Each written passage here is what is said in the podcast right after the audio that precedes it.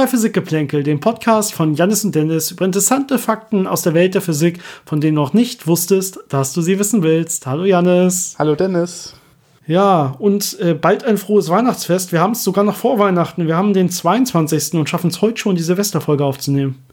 Ja, man muss ja möglichst frühzeitig damit anfangen, falls doch wieder irgendwas anderes dazwischen kommt. Ne? Heute bin ich mal woanders. Wir sind jetzt nämlich über Weihnachten bei meinen Schwiegereltern. Wir sind aber, wir halten uns an alle Regeln. Wir sind nur zu viert. Die Großeltern kommen nicht. Wir sind quasi zwei Haushalte und so. Das ist alles im äh, kleinen, besinnlichen Rahmen. Aber äh, dementsprechend musste ich mich mal hier ins Arbeitszimmer zurückziehen. Ich hoffe, das läuft so äh, alles durch mit der Internetverbindung. Ich sitze eigentlich direkt neben dem Router. Das müsste laufen. Äh, mein Laptop läuft über Batterie, aber ich habe noch über 50 Prozent. Das müsste eigentlich reichen.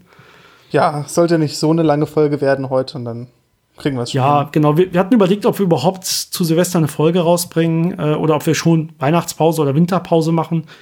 Ähm, haben dann aber gesagt, okay, eine kurze Folge machen wir und dann soll die auch thematisch gut passen.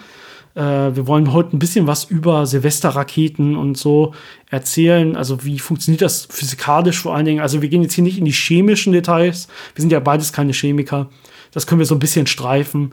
Aber ich glaube, ähm, ja, wir machen das relativ kurz. Vorweg nur äh, ein paar Fragen, die uns noch erreicht haben. Uns haben sogar einen Haufen Fragen erreicht. Wir machen jetzt nicht alle. Wir nehmen ein paar mit ins neue Jahr. Also wenn eure Frage heute nicht drankommt, nicht wundern.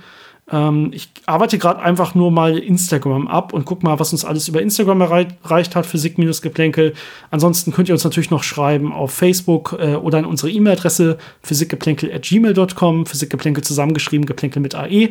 Das soll wie immer einmal gesagt sein, weil wir natürlich Themenvorschläge, Kritiken, Anmerkungen, aber äh, auch natürlich Fragen immer sehr, sehr willkommen heißen. Ähm, vielen Dank auf jeden Fall dafür. Und vielleicht noch mal äh, das letzte organisatorische vorweg. Wir hatten ja gesagt, okay, aber dann machen wir schon eine kurze Winterpause, allerdings nur zwei Wochen.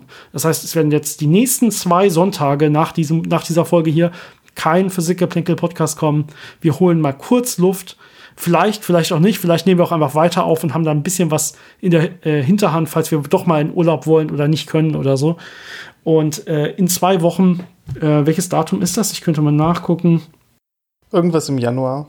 Genau. Also dieser Podcast hier kommt ja am 27. Das heißt, ihr solltet jetzt mindestens den 27. haben, wenn ihr das Ganze hört. Das heißt, den 3. und den 10. gibt es keinen Podcast und schon am 17. gibt es dann die erste Folge im neuen Jahr. Also ein relativ reibungsloser Übergang ja, das zum Organisatorischen. Und ich denke, wir machen vorweg ein paar Fragen, die uns jetzt auf Instagram erreicht haben. Und danach reden wir noch so ein bisschen abschließend thematisch passend über Silvesterraketen, äh, damit ihr dann auch in vier Tagen ähm, vielleicht doch irgendwo was seht, obwohl ja, ist ja überall so ziemlich verboten. Ne? Ja, ich glaube, es ist erlaubt, wenn man weit weg von Menschenansammlungen ist. Also in Bereichen, wo keine anderen ja, Menschen sind. Ja, ich bin unsicher. Ich glaube, aber ich glaube, das ist wie immer lokal sehr eigen, also je nach auch. Bundesland und so. Naja, vielleicht seht ihr was, vielleicht äh, dann nächstes Jahr wieder, dann habt ihr wenigstens ein bisschen was darüber gelernt oder so. ähm, genau, also ich habe hier gerade Instagram offen. Lennart schreibt uns und ich fasse die Frage mal ein bisschen zusammen. Es geht dabei um Blasenbildung äh, in zum Beispiel Gläsern äh, mit Mineralwasser oder mit Sekt oder so. Da sieht man ja meistens nicht, dass irgendwie ja zufällig irgendwo Blasen entstehen, sondern eigentlich, dass es, wenn sich irgendwo mal so ein paar Blasen auf dem Haufen befinden, da gehen die so wie an so einer Schnur gezogen nach oben und es kommen auch immer wieder neue Blasen nach. Ja, und diese, diese Effekte, wo kommen die eigentlich, wo kommt dieser Blasenschnur oder dieser Perlschnur-Effekt eigentlich her? Ähm, er vermutet, das hat was äh, mit Kondensation oder was in der Richtung zu tun, weil man das ja vielleicht auch aus Regenwolken kenn, wo, kennt, wo dann, wo dann Regenwolkentröpfchen an irgendwelchen Kondensationskeimen, zum Beispiel an Staubkörnern oder so, kondensieren müssen und das deswegen an den Stellen häufiger passiert, wo halt zum Beispiel mehr Staub einfach in der Luft ist. Ja, und genau das ist auch schon die eigentliche Erklärung.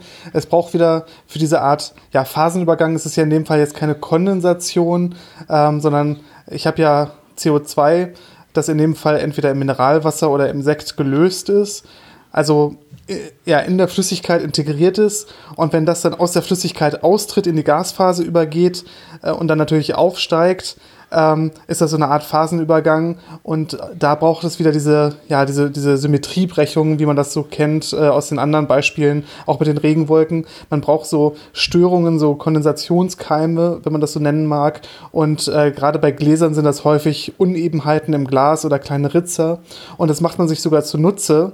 Ähm, bei sehr schönen Sektgläsern wird in der Mitte unten so ein kleines äh, Kreuz reingeritzt in den Glasboden, ähm, damit man da eben eine definierte Stelle hat, an der diese äh, Bläschen dann schön entstehen und sehr gleichmäßig entstehen. Und ja, das ist ja dieser beliebte Effekt, den man da erreicht. Also das nutzt man einfach, dieses Wissen, dass man diese Störungen irgendwo braucht, um diese Bläschen zu erzeugen. Und das ist auch der Grund, warum nicht einfach überall spontan äh, in der Flüssigkeit plötzlich Blasen entstehen, sondern eben meistens am Rand irgendwo und meistens da, wo kleine Störungen sind. Also eigentlich auch schon alles richtig selbst von Lennart beschrieben. Ja, wir haben das nur noch mal bestätigt an der Stelle. Ähm, ich gehe mal weiter zu Adrian. Und zwar sagt Adrian, er hat eine Frage, die sein Physiklehrer ihm nicht beantworten konnte. Na, Janis, da müssen wir natürlich äh, ran. mhm. Und zwar ähm, geht es um das sogenannte Heukensche Prinzip, das wahrscheinlich ja dann den meisten aus der Schule ein Begriff sein sollte. Ähm, er beschreibt das aber selber auch nochmal mit eigenen Worten. Er sagt, ähm, es geht um einen Einzelspaltversuch. Äh, dasselbe trifft aber auch auf einen Doppelspalt äh, zu, falls ihr nur den Doppelspaltversuch kennt. Äh, laut dem Huygenschen Prinzip, schreibt er, kann jeder Punkt einer Wellenfront als Ausgangspunkt einer Elementarwelle angesehen werden. Woher weiß jetzt aber die Wellenfront des Lasers, dass sie gerade durch einen Spalt geht? Also warum entsteht jetzt gerade eine radiale Elementarwelle? Warum entsteht die nicht vorher oder nachher, ist quasi die Frage. Ja, da ist ja die Antwort, dass auch vorher und auch nachher an jedem Punkt von jeder Wellenfront quasi wieder eine neue äh, Kugelwelle entsteht, die man dann verfolgen kann und die mit allen anderen Kugelwellen, die gleichzeitig an jedem Punkt von diesen Wellenfronten entsteht, äh, sich überlagert und dementsprechend die, ja, die endgültige, das endgültige Ausbreitungsmuster erzeugt. Und wenn ich jetzt diese Wellenfront, wenn ich mir jetzt eine Wellenfront angucke, dann wird die natürlich irgendwann auf den Spalt treffen und dann habe ich gerade an dem Spalt, an diesem einen Punkt äh, von der Wellenfront die Kugelwelle, die dann auch durch den Spalt durchkommt und die mich danach interessiert. Alle anderen Punkte an den Wellenfronten produzieren natürlich auch Kugelwellen, aber die meisten treffen dann auf das Hindernis und werden reflektiert und sind für die eigentliche Spaltbetrachtung nicht mehr relevant. Genau, also das Heugensche Prinzip gilt immer, nicht nur am Einzel- oder am Doppelspalt, also wenn es gerade beim Spalt ist, sondern man kann sich generell die Ausbreitung von Wellenfronten erklären mit dem Heugenschen Prinzip. Man guckt sich einfach an, wie ist die Wellenfront momentan, ja, egal ob Spalt oder nicht Spalt. Und dann ähm, malt man sich quasi an jedem Punkt dieser Wellenfront, es müssen natürlich unendlich viele sein, wenn man es genau nehmen will, ja, malt man sich jetzt ähm, diese Ausbreitung einer Elementarwelle, einer kreisförmigen Welle. Und dann weiß man die, die Addition aller dieser Wellen, das heißt im Prinzip die Interferenz, ja, ähm, Wellenberge und Wellentäler können sich wieder auslöschen und so weiter. Das muss man beachten. Und die, die neue Welle, die dann rauskommt, ist dann auch die neue Wellenfront. Das Prinzip gilt immer, aber es ist halt besonders schön, vor allen Dingen, wenn einem nur ein Punkt interessiert und nicht äh, eine Million Punkte oder unendlich viele Punkte. Deswegen nutzt man das an der Stelle vor allen Dingen. So, komme ich einfach mal zur nächsten Frage, ähm, und zwar von Olli. Und zwar sagt er, äh, jetzt wird es ein bisschen größer, er hat nämlich eine Frage zur Größe des Universums. Äh, wenn man davon ausgeht, dass es einen Urknall gab und außerdem messen kann, wie sich der Raum ausdehnt und beschleunigt, kann man dann nicht ausrechnen, wie groß das tatsächliche Universum sein muss. Ich glaube, damit steckt so, was drin wie, es ist ja gar nicht möglich, dass das Universum eigentlich dann unendlich groß wäre, sondern man kann das ausrechnen. Ähm, das, was du beschreibst, Olli, vielleicht kann ich mal einfach darauf antworten kurz, ähm, ist eigentlich das sogenannte beobachtbare Universum. Das heißt, ähm, von unserem Punkt ausgehend kann man sagen, okay, wir wissen, irgendwann war mal alles unendlich dicht zusammen, ja, und seit dem Universum, seit dem Alter des, seit dem Urknall quasi dehnt es sich aus. Wir wissen, mit welcher Geschwindigkeit es sich ausdehnt, deswegen können wir auch sagen, wie groß das Universum ist in diesen 14 Milliarden Jahren oder so, wie alt das Universum ist, 13,8. Ähm, das ist dann knapp irgendwie 50 Milliarden Lichtjahre oder irgendwas in der Größenordnung äh, groß wäre das. Aber das ist nur das für uns beobachtbare Universum. Man geht momentan, zumindest nach dem klassischen Modell, mit dem auch der Urknall beschrieben wird, das nennt man das Lambda-CMD-Modell, Cold Dark Matter. Ähm, das ist dieses momentan ja anerkannte Modell, wo man zwar sagt, okay, man muss wahrscheinlich irgendwann mal Erweiterungen dafür finden oder so, aber das ist zumindest das, worauf wir uns jetzt hier beziehen müssen bei der, bei der Antwort. Da sagt man schon, das Universum ist quasi flach und unendlich groß. Ja, wir sehen zwar nur einen Teil davon, also unser beobachtbares Universum ist endlich groß und wir wissen auch wie groß, aber das ganze Universum ist zumindest nach aktuellem Stand un, äh, unendlich groß und war es auch immer, auch beim Urknall. Also der Urknall war kein Punkt, sondern diese Urknall-Singularität war überall. Die Urknall-Singularität war an jedem Punkt. Das heißt, es gab irgendwann beim Urknall die Zeit, da waren die Dichten quasi überall unendlich. Alle Teilchen waren unendlich dicht beieinander, aber an jedem Punkt. Das ist so ein bisschen ähm, das, was relativ schwierig sich vorzustellen ist, muss man immer wieder sagen. Es gab nicht einen Punkt im Universum, der ausgezeichnet ist, weil da das Universum gestartet ist beim Urknall. Ja, der Urknall war überall. Der war auch hier, der war auch woanders und das Universum war unendlich groß, aber die Teilchen waren überall unendlich dicht. Ja, oder zumindest sehr, sehr dicht. Ob wirklich unendlich, das muss ich noch mal zeigen irgendwann. Äh, aber nach diesem einfachen Modell war es unendlich dicht. Und dann haben, hat sich das Universum, also haben sich diese Teilchen voneinander wegbewegt, überall, ja, und das Universum hat sich quasi in sich selber ausgedehnt, wenn man so will. Ähm, ich hoffe, dass das beantwortet die Frage halbwegs. Ist auf jeden Fall sehr, sehr schwer, sich sowas vorzustellen. Ähm, aber wenn man ein bisschen Mathematik versteht, kann man irgendwann sehen, ja, das klappt. Also das Universum kann sich in sich selbst ausdehnen, es muss sich nicht irgendwo hin ausdehnen. Und diese Singularität, diese Urknall-Singularität, die kann auch überall vorgelegen haben und nicht nur in einem ausgezeichneten Punkt. Gut, ich würde auch sagen, ähm, das reicht für heute mit den Fragen. Ähm, wir machen, wir reden einfach noch mal über das Hauptthema der eigentlichen, der, der, der heutigen Folge, nämlich die Funktionsweise, vor allem die physikalische Funktionsweise von Feuerwerksraketen. Das haben wir natürlich einfach wirklich als Thema gewählt, weil das thematisch gut passt und wir ja schon zu Weihnachten eine Folge gebracht haben, äh, die, falls ihr sie noch nicht gehört habt, auf jeden Fall hören solltet. Ich finde, sie ist wirklich lustig geworden äh, über ja, die Physik des Santa Claus und warum es ihn vielleicht doch geben kann, obwohl die normale Physik ihn immer verbietet in den Standardrechnungen. Also wir machen da mehr als nur diese ganz normalen Standardrechnungen. Wir äh, haben da noch mal mehr drüber nachgedacht, beziehungsweise wiedergegeben, was auch andere Leute sich darüber nachgedacht haben. Also heute weg von Santa Claus hin zu Feuerwerksraketen. Wie funktionieren Feuerwerksraketen? Feuerwerk an sich ist ja immer sehr schön anzuschauen und das liegt natürlich an zwei Sachen. Einmal den optischen Effekten und den akustischen Effekten. Und äh, gerade bei so diesem typischen Höhenfeuerwerk, was man ja am liebsten hat, ähm, ist natürlich wichtig, dass diese optischen Effekte auch in einer gewissen Höhe stattfinden. Das heißt, dass diese ja, diese Sprengladung, die ich da am Ende habe, äh, erstmal an Höhe gewinnt, damit auch äh, jeder die schön sehen kann am Himmel.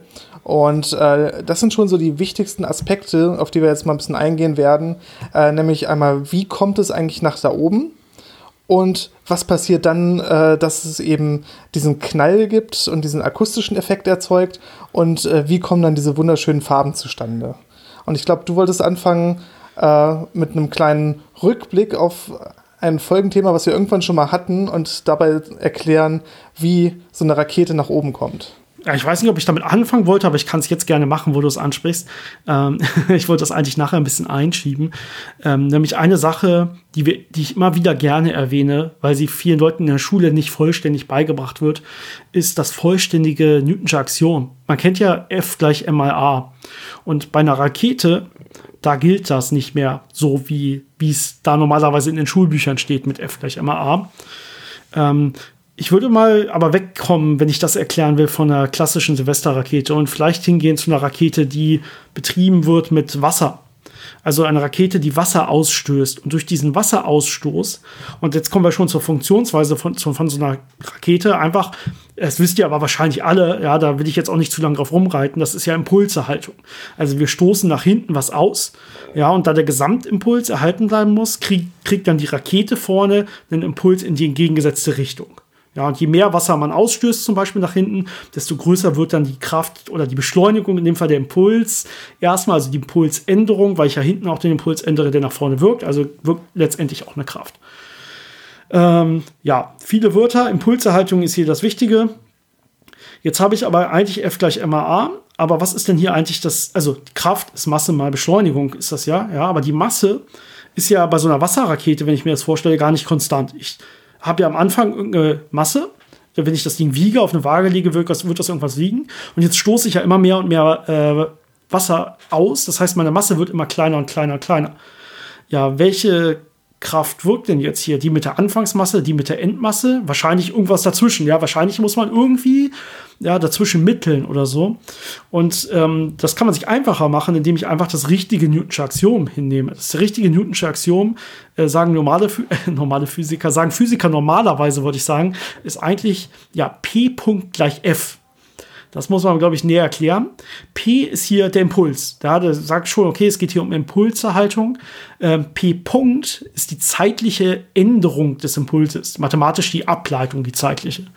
Ja, das heißt, die, äh, je nachdem, wie stark sich der Impuls ändert, das, ist die, das nennt man dann Kraft. Und meistens ist das gleich m mal a.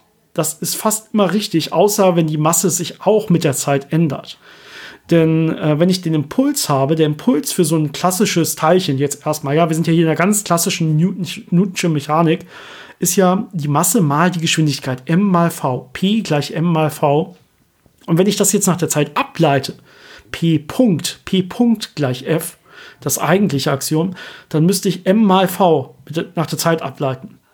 Und jetzt hat man, das kennt ihr vielleicht noch aus der Schule, sowas wie äh, hier eine Produktregel. Ja, das heißt, ich habe ähm, m mal v Punkt plus m Punkt mal v. Das wäre eigentlich das Newtonsche Axiom. Nicht gleich m, f gleich m mal a, sondern ein Teil davon ist m mal a, nämlich m mal v Punkt. v Punkt ist die zeitliche Ableitung der Geschwindigkeit. Das ist einfach die Beschleunigung.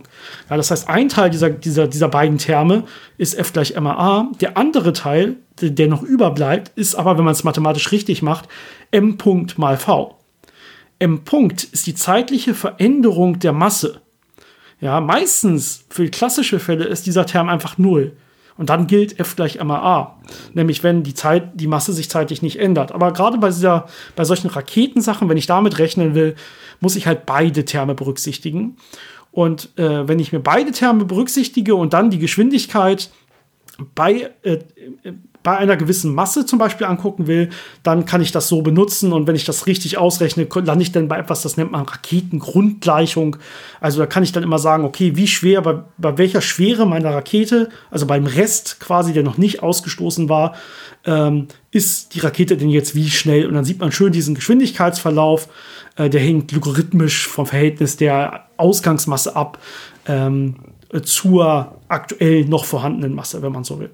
Das ist jetzt ein bisschen kompliziert. Ja, wichtig ist nur, dieser zweite Term muss berücksichtigt werden. Und ja, in Wirklichkeit ist es dann eine Art Mittel zwischen diesen beiden, ja, zwischen dieser Anfangsmasse mit Wasser und der Endmasse komplett ohne Wasser. Ähm, aber dazwischen, der Geschwindig die Geschwindigkeit ist eher eine Art logarithmischer Verlauf und kein linearer Verlauf, wenn man so will. Ich hoffe, das wurde einigermaßen deutlich. Ähm, auf jeden Fall, natürlich beruht das Ganze letztendlich dann auf Impulserhaltung. Wir stoßen Wasser aus. Jetzt haben wir bei einer Feuerwerksrakete, jetzt kommen wir mal vielleicht zurück, kein Wasser, sondern wir haben hier ja irgendwas Explosives, wenn man so will. Also meistens wird Schwarzpulver ganz klassisch verwendet. Ähm, das heißt, man hat Schwarzpulver, was sehr stark chemisch exotherm äh, verbrennt, exotherm reagiert. Also wenn ich das anzünde oder erhitze, dann wird es einfach ja äh, im Prinzip ganz, ganz viel Energie auf einmal ausstoßen und äh, wenn man so will, ja, auf einen Schlag explodieren und äh, verbrennen und dadurch äh, kriegt man diese schönen Knalleffekte und natürlich auch die Effekte, die man dann äh, als Leuchtfeuer und so weiter am Himmel sehen kann. Was noch ganz wichtig ist bei der Raketengleichung und bei so einer Rakete ist natürlich, ähm, dass die, dass dieser Impuls eben das Wichtige ist. Das heißt, es ist nicht nur die Masse, die ich ändere, sondern auch mit welcher Geschwindigkeit ich diese Masse loswerde. Das heißt, äh, wenn ich zum Beispiel mich äh, einfach hinstelle und eine Masse fallen lasse, werde ich nicht so stark beschleunigt werden, wie wenn ich diese Masse explodieren lasse in eine Richtung, also mit einer sehr hohen Geschwindigkeit von mir weg bewege. Ähm, und genau das macht man natürlich bei einem Feuerwerkskörper auch dass man da nicht nur Masse los wird, sondern Masse sehr schnell los wird, eben durch diese äh, Explosionen, äh, eben indem man dieses Schwarzpulver, was in diesem sogenannten Treibsatz dann drin ist, zündet, äh, sodass die Teilchen davon mit einer extrem hohen Geschwindigkeit ausgestoßen werden und dementsprechend die Rakete äh, sehr schön in den Himmel beschleunigen. Es gibt natürlich noch eine andere Variante. Also diese klassischen Silvesterraketen ist ja das, was man so kaufen kann und was man so in der Freizeit macht. Wenn man das Ganze ein bisschen professioneller macht, dann hat man da keine Raketen mehr, sondern damit man das besser steuern kann und damit man äh, sowohl die Höhe als auch die Richtung sehr gut steuern kann, als auch das Timing sehr gut steuern kann, hat man ja so Kugeln, die man in so eine Art Mörser reinlädt und dann einfach in den Himmel feuert. Ähm, da hat man dann wesentlich mehr Kontrolle. Aber für den Heimgebrauch ist das natürlich nicht so das Empfehlenswerte. Ähm, es sei denn, man kauft diese Batterien, die es ja in den letzten Jahren vermehrt gab. Da hat man ja das quasi im Kleinen, wo man diese, ja, diese kleinen Geschosse dann aus dieser Batterie automatisch rausgefeuert bekommt. Genau, wenn man sich mal vorstellen will, warum so eine Rakete ähm, ein bisschen ungenauer ist, als wenn ich wirklich so einen Mörser habe, wo ich schön mit meinem Rohr zielen kann, da muss man äh, einmal drüber nachdenken, wie fliegt die eigentlich in den Himmel. Das heißt, wir brauchen im Prinzip zwei, ja, ähm, zwei ähm, Zündungen, zwei verschiedene Kammern, äh, die unterschiedlich ähm, wo unterschiedlich das, das äh, Schwarzpulver dann verbrennt. Und zwar braucht man eine Kammer, die dafür da ist, das Ganze in den Himmel zu kriegen. Ja, meist dann äh, Treibladung gedacht, weil es das Ganze äh, genannt, weil das das Ganze nach oben treibt. Ja, und dann braucht es eine sogenannte Effektladung. Das heißt, eine Ladung, die dann oben mehr oder weniger das, das, das, äh, die Effekt gezündet. Das heißt, das könnten dann so kleine, ähm, so kleine Silvesterböller, sagen wir mal so, also kleine Sterne oder so, so Funker, äh, Funkelkanonenbällchen oder irgendwas in der Richtung. Ja, und ähm, die muss man natürlich noch irgendwie oben auseinanderkriegen. Vorher am besten. Das heißt, man hat, wenn man es äh, ganz gut machen will, vielleicht noch sowas wie eine weitere Ladung, die diese Effektladungsteilchen voneinander trennt. Also wir haben eine Ladung, mit der wir das Ganze nach oben äh, befeuern. Das heißt, es ist eine Ladung, die schießt, soll nach unten schießen. Ja, deswegen steckt man ja die äh, Rakete meistens mit so einem Stock in den Boden oder eine Flasche oder so.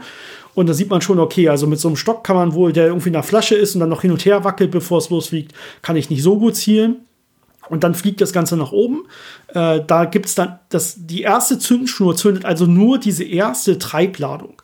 Dann gibt es intern noch weitere Zündschnuren, wenn man so Zündschnüre, wenn man so will, die nach oben laufen innerhalb der Rakete und dann ab einer gewissen Flugzeit die weiteren Ladungen zünden. Das wäre dann erstmal so eine Ladung, die oben alles ähm, ja trennt. Das heißt, oder ähm, ja, diese ganzen kleinen Effekte oben trennt, diese kleinen Silvesterkügelchen oder so, oder das, das farbige Pulver, was man noch haben will, alles, was man so oben dann äh, im Himmel noch verteilt haben will, das wird dann mit einer weiteren Ladung voneinander getrennt. Dadurch fängt das dann im Prinzip Feuer, wenn man so will, und ein paar Sekunden später würde, werden dann diese ganzen kleinen Kügelchen auch gezündet.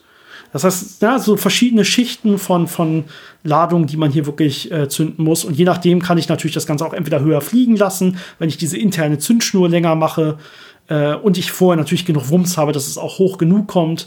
Äh, oder ich kann ähm, natürlich jetzt zum Beispiel auch dafür sorgen, dass andere Effekte jeweils in dieser Rakete gelagert, gelagert sind. Und ich kann auch beeinflussen, wie weit äh, diese Rakete streut nachher und diese kleinen Einzeleffekte. Ja, du hast jetzt schon über die optischen Effekte geredet. Da hat man ja so ein ganzes Farbspektrum und äh, das hängt einfach damit zusammen, welche Materialien man da in diesen kleinen Kügelchen dann hat, die dann äh, extrem heiß werden und verbrennen.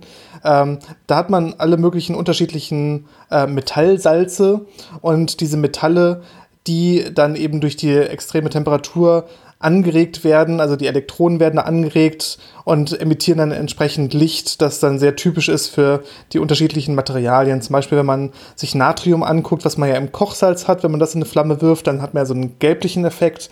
Äh, wenn man Magnesium hat, dann wird das ja sehr hell und weiß. Und dementsprechend gibt es da für jede Farbe dann entsprechende Metalle äh, und die dann als äh, ja so ein Metallsalz, äh, wenn man sich das dann chemisch angucken möchte, äh, das machen wir natürlich nicht, wie wir schon vorher angekündigt haben. Äh, aber das äh, reagiert dann entsprechend, verbrennt dann und gibt dann eben diese wunderschönen verschiedenen Farben. Genau.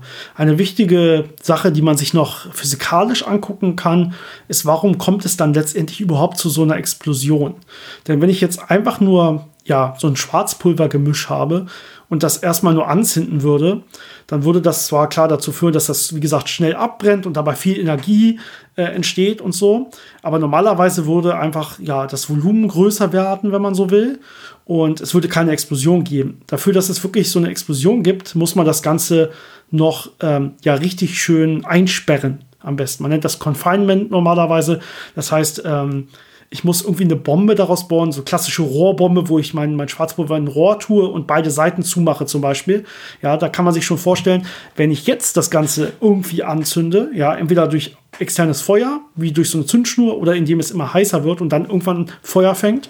Ähm, wenn jetzt die Explosion losgeht, also das Ganze quasi beginnt zu verbrennen exotherm, dann würde der, äh, das Volumen nicht größer werden können. Das heißt, der Druck wird immer größer und größer und größer. Und jetzt ist es so, bei solchen Schwarzpulververbrennungen, wenn der Druck größer wird, wird die, ja, die Effizienz dieser Verbrennung auch noch größer. Das ist so ein selbstverstärkender Effekt. Das heißt, der Druck wird größer, dadurch wird die Hitze natürlich größer auch äh, innerhalb. Ja, wenn wir mehr Druck haben, heißt das, die Teilchen bewegen sich schneller, es wird heiß. Und ähm, das äh, gibt wieder so eine Rückkopplung. Das heißt, die Verbrennung läuft effizienter ab und schneller ab. Und das baut sich auf und baut sich auf und baut sich aus, äh, baut sich auf. Das heißt, nur durch dieses, durch dieses Einsperren haben wir dann wirklich irgendwann so viel Energie aufgebaut, dass das Ganze auch explodieren kann und dann natürlich irgendwann diese, diese Hülle, diese Einsperrhülle äh, zerreißen kann. Ja, und der große Unterschied ist, ähm, das erste, was wir erwähnt haben, dieses einfach nur schnelle Verbrennen von Schwarzpulver, das nennt man Deflagration oder auch Verpuffung. Und äh, wie du schon gesagt hast, da vergrößert sich einfach das Volumen schnell und äh, außen, äh, wo, wo es am heißesten ist, da verbrennt das dann und es dehnt sich weiter aus und das war's dann. Ähm, bei der Detonation, also da, wo es äh, wirklich eingesperrt ist, hat man eben diesen Druckeffekt und diese ansteigende Temperatur, die maßgeblich diese Reaktion treiben. Und äh, da läuft die Reaktion dann so schnell ab, dass sie sogar schneller ist als die lokale Schallgeschwindigkeit. Das heißt, da habe ich dann so einen, ja, so einen Überschalleffekt, kriegst so eine Schockfront wirklich, also so, ein, so, ein, so eine klar definierte Grenze, wo es noch vorher ruhig ist und dann eben dieser, dieser hohe Druck ankommt. Und das ist das, was dann diesen äh, lauten Knall verursacht. Genau. Also wenn man es darauf äh, an, anlehnt, dass man wirklich diesen lauten Knall haben will. Ja, es gibt ja äh, durchaus Silvesterraketen und Böller, die das wollen. Es gibt aber auch welche, die halbwegs leise sind und einfach nur so schöne Effekte haben wollen. Und da kann es dann durchaus sein, dass es auch diesen Punkt noch nicht erreicht, sondern dass es einfach nur verbrennt. Äh, aber natürlich trotzdem ein bisschen eingesperrt sein muss, dass äh, sich das Ganze verstärkt. Aber es muss sich nicht unbedingt so verstärken, dass man diesen Effekt hat. Ich, äh, da gibt es, soweit ich weiß, zumindest beide, beide Möglichkeiten. Bei dem einen hat man deutlich deutlich größeren Wumms, sobald man eine Detonation erreicht. Und ja, meistens ist das natürlich dann auch gewollt. Und äh, was man so am Boden benutzt, die ganzen Böller und so, die beruhen ja nur auf diesem Prinzip Detonation. Man will ja einfach nur laute Knalle haben. Äh, da ist es nicht mehr äh, wirklich nötig, dass da irgendwelche schönen bunten Farben entstehen, sondern da will man einfach diesen Knalleffekt haben. Hattest du noch, äh, hattest du noch was, wo wir äh, physikalisch ein bisschen schöner auf Feuerwerksraketen eingehen können? Ich glaube, alles andere, was man über Feuerwerkskörper und Raketen erzählen könnte, wäre jetzt chemisch. Äh, wenn man dann in die Details reingehen möchte, wie die Reaktionen ablaufen und was für Materialien das sind. Aber das ist ja jetzt nicht unser Spezialgebiet. Gefährliches Halbwissen, wenn wir damit anfangen. Da werden uns wahrscheinlich viele Zuschriften erreichen, was wir denn da für einen Mumpitz äh, erzielen. Obwohl wir natürlich Halbwissen haben, also wir haben nicht Nullwissen, aber ein paar Beispiele für, für Farben hattest du ja zum Beispiel, hattest du ja genannt, ja. Ähm, wichtig ist es aber diese Kombination. Genau. Und man kann sich wirklich vorstellen, da oben in der Silvesterrakete sind wirklich so kleine Leuchteffekte drin, je nachdem, was man will was, man, was man nachher sehen will. Ob man da jetzt irgendwelche äh, Silbersachen sehen will, die dann auch noch irgendwie knistern oder so. Das müsste man alles vorne in diese kleinen Kügelchen tun. Das sind solche Arten von Kügelchen, die man auch normalerweise am Boden dann auf die Straße werfen kann mit einer externen Zündschnur oder so. Ähm, und diese Kügelchen, die muss man halt nur dann so platzieren, dass die oben noch schön auseinanderfliegen, bev äh, bevor sie dann auch wirklich hochgehen. Was vielleicht noch ganz interessant ist, ähm, diese diese Idee von Feuerwerk, die ist ja schon relativ alt, ist über 1000 Jahre alt und kommt äh, vor allem aus China, wo man eben angefangen hat mit Schwarzpulver zu experimentieren, das er erstmal erfunden hat und dann ganz viel benutzt hat. Und da hat man dann angefangen, diese Knalleffekte zu benutzen. Und äh, es ist heute immer noch so, dass da bei äh, bestimmten äh, Zeremonien äh, ja ganze Straßen vollgelegt werden mit so kleinen Knallkörpern. Es ist ein großer Teppich und dann wird das alles gezündet und es gibt ganz viel Rauch und es knallt alles nacheinander. Ähm, also die haben da schon eine sehr große Tradition und auch äh, sehr große Faszination damit. Und diese optisch äh, sagen wir mal, schöneren Feuerwerke äh, wurden dann später in Italien und auch in, äh, im Rest Europa, gerade dann Richtung Barockzeit, äh, entwickelt, um damit eben ja am Ende anzugeben, um zu zeigen, äh, was für schöne Sachen man machen kann und wie toll man ist. Ja, das ist doch ein, ein schönes Bild zum Abschluss auf jeden Fall. Äh, das glaube, das können wir so stehen lassen äh, und allen einfach ja einen guten Rutsch wünschen in ein hoffentlich besseres Jahr 2021, zumindest was so die allgemeine Corona-Situation angeht. Ja. Und ähm, ja, Janis, auch dir äh, erstmal noch frohe Weihnachten, denn wir beide haben ja noch den 22., wie schon gesagt. Und äh, ich bin mir nicht sicher, ob wir uns vor Silvester noch mal sprechen oder nicht. Also ich bin auf jeden Fall hier. Kommt ja nicht weg. Dann könnten wir das könnten wir das wahrscheinlich schon mal machen. Vielleicht schaffen wir das heißt, Folgen. Äh, wir, genau, wir, wir sprechen uns dann noch mal vor Silvester auf jeden Fall äh, irgendwann nach Weihnachten. Also dir, Janis, nur frohe Weihnachten, frohes Fest. Allen anderen einen guten Rutsch, ein frohes neues Jahr. Und ihr hört uns wieder, das hatte ich vorhin schon gesagt, ich glaube am 17. war es, ne?